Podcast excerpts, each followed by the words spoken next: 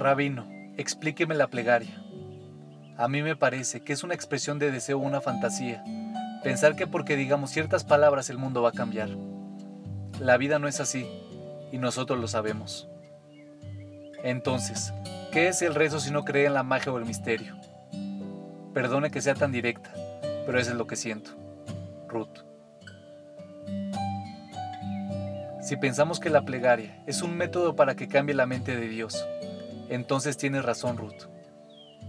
En realidad, no puede ser eso por una razón obvia. Supongamos que yo rezo por algo. Puede que sea bueno que ocurra o no. Si lo es, entonces Dios no necesita de mi rezo. Hará que ocurra de cualquier forma porque es bueno y Dios es bueno. Si no lo es, Dios no hará que ocurra por más que yo rece. La prueba no está en ningún otro más que el Moshe. Cuando Moshe le rogó a Dios que perdona a los Yehudim, Dios lo perdonó, porque Dios perdona. Pero cuando rogó que le permitiera cruzar el Jordán para entrar a la tierra de Israel, Dios no accedió a su tefilá. Le dijo que deje de rezar. No iba a ocurrir por más énfasis que pusiera en las tefilot. Así que simplemente el rezo no le hace cambiar la decisión a Dios.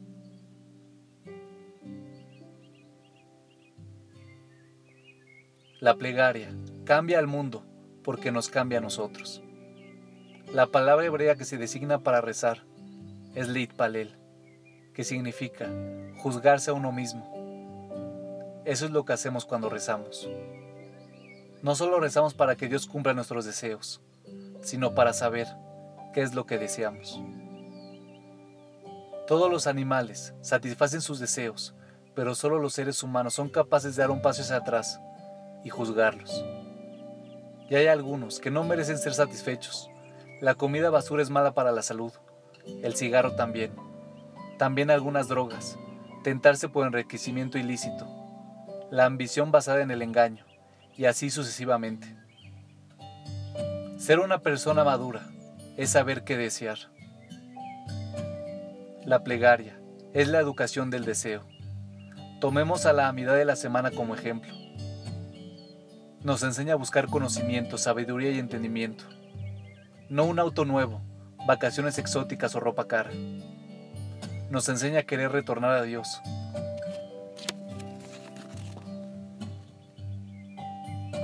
Nos enseña a buscar la curación espiritual, así como la salud física. Nos enseña a considerar lo mejor, no solo para nosotros, sino para nuestra gente y para toda la humanidad.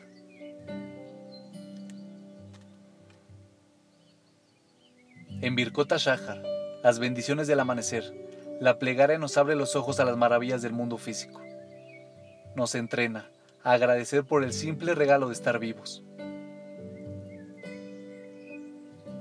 En Pesuque de Zimbra, los versos de alabanza, aprendemos a ver al Creador a través de la creación. Sentimos el canto de la tierra en el viento que mece los árboles, las nubes que pintan el cielo, el sol que derrite la nieve escuchamos la alabanza de Dios en la respiración de todo lo que vive. En el Shema nos tapamos los ojos para internarnos en el mundo del sonido, para escuchar la voz de Dios que solo podemos oír en el silencio del alma. Y la palabra que oímos es amor, nuestro amor a Dios, su amor por nosotros. Luego en la amidad estamos parados frente a la presencia de Dios Damos tres pasos hacia adelante y nos inclinamos. Le Abdil, que se asemeja, sin que esto sea una comparación, a lo que siente la gente frente a la reina. Saber que están ante la presencia de la majestad. Eso es lo que siente un judío, cualquier judío, cualquier día que sea, cuando él o ella comienza la amidad.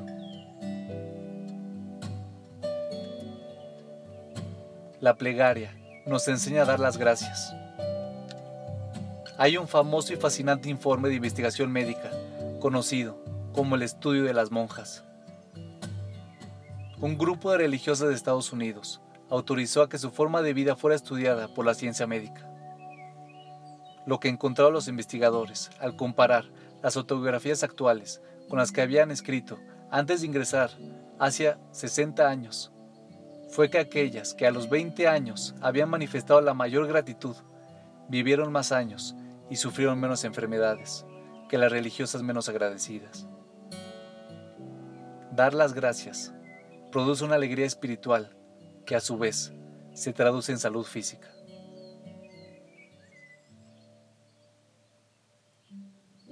Por sobre todas las cosas, la plegaria nos dice que no estamos solos en el mundo.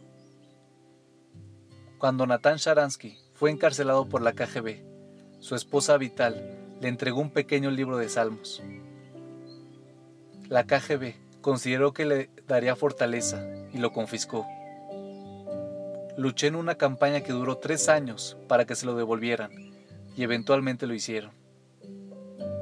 El conocimiento de hebreo de Natán era limitado, pero él era un brillante matemático y leyó el libro como si fuera un código a descifrar.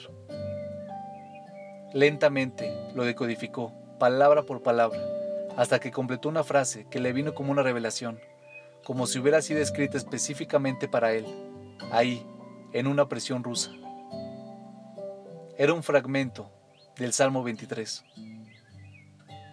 Aunque transite por el valle de la sombra de la muerte, no temeré ningún mal, porque tú estás conmigo. Muchos años más tarde, eligió una de esas frases como título a su autobiografía. No temas ningún mal. Rezar es saber que tú estás conmigo, es saber que no estamos solos. Si no tenemos un recipiente para contener una bendición, entonces no habrá bendición. Si no tenemos un receptor de radio, las ondas de sonido fluirán, pero no podemos convertirlas en sonido. Las bendiciones de Dios fluyen en forma continua, pero si no nos transformamos en recipientes para captarlas, irán a otro lado. La plegaria es el acto de transformarnos en un vehículo para lo divino. La plegaria es al alma lo que el ejercicio es al cuerpo. Puedes vivir sin ejercicio, pero no será una vida sana. Puedes vivir sin plegaria, pero hay áreas enteras en tu vida que te estarán bloqueadas. El rezo cambia al mundo porque nos cambia a nosotros, abriéndonos los ojos a lo radiante del mundo de Dios y nuestros oídos a la soy y pequeña voz de la palabra de Dios.